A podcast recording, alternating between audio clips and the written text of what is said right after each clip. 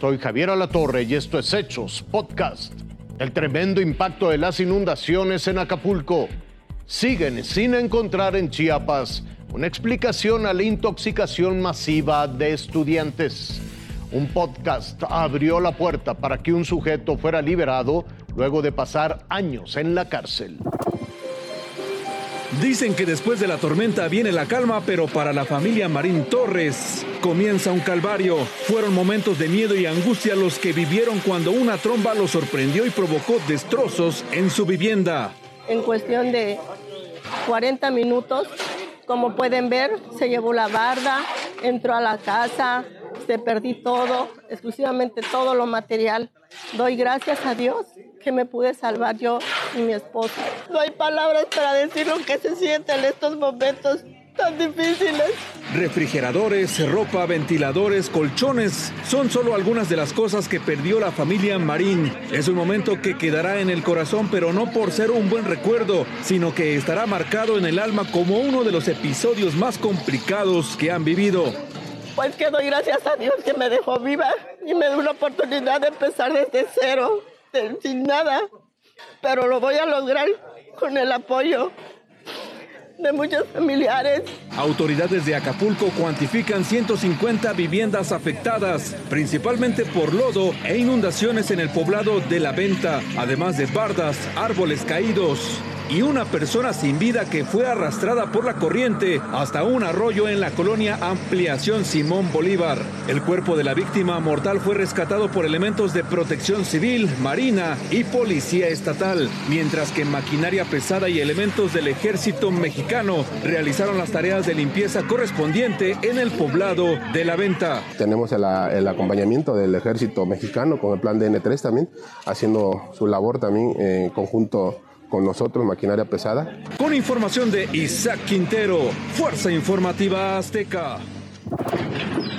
Binomios caninos fueron los únicos que este miércoles entraron a la Secundaria Federal Constitución número 1 de Tapachula. Los perros buscan algún indicio de lo que habría provocado una nueva intoxicación en una secundaria de Chiapas. Esta vez, los 16 estudiantes intoxicados se quedaron en el hospital a pesar de que ninguno corre riesgo. Fueron sometidos a más exámenes clínicos. No dijeron nada, no dijeron qué sustancia era o si era droga o no. Nada, no dijeron que nada, no había ni solución. Otra vez lo mismo y vuelve a caer lo mismo.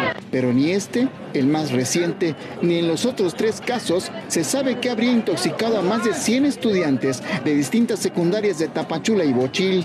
Se va a buscar un tercer peritaje, que sería la Fiscalía General de la República. Vamos a pedir el apoyo para que ilucide esas dudas. Estos dos niños se va a repetir, ayer se les tomó las muestras nuevamente a solicitud de los padres porque precisamente había discrepancia. A partir de la próxima semana revisarán todas las mochilas de las secundarias chiapanecas, empezando, dijeron, por los municipios de Bochil, Tapachula, San Cristóbal de las Casas, Palenque y Comitán.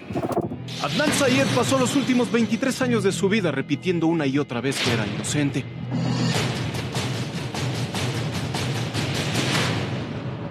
En 1999 él no había participado en el homicidio de Jaime Lee, su exnovia. Su nombre se hizo famoso en Estados Unidos. Su historia y todos los cabos sueltos que existían en la investigación donde había resultado culpable no solo protagonizaron uno de los podcasts más exitosos la década pasada, Serial, también sembraron la semilla de la duda en las autoridades, quienes 23 años después de haberlo condenado a cadena perpetua, le dijeron usted disculpe. Today, justice is done. It is my responsibility to acknowledge and to apologize to the family of Heyman Lee and Adnan Said. La Fiscalía de Baltimore tomó en cuenta las interrogantes planteadas en los 12 capítulos del podcast. Abrieron nuevamente el caso y luego de un año de cotejar nuevas pruebas de ADN, dieron marcha atrás.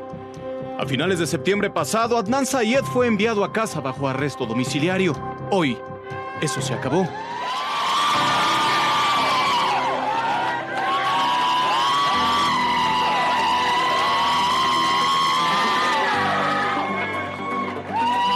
El adolescente que fue encarcelado a los 17 años y que hoy es un adulto de 40, fue exonerado de todos los cargos. es un hombre libre. Uno que injustamente pasó más de 20 años tras las rejas. He is elated, he is joyful, um, he is still processing this.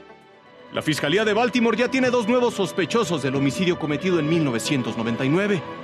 Y como no hay manera de que las autoridades devuelvan el tiempo perdido, y en Estados Unidos un error de esta magnitud no se remedia con una simple disculpa, los abogados de Sayed ya preparan una demanda que exija una indemnización adecuada para un hombre inocente, encerrado más de dos décadas por un crimen que no cometió.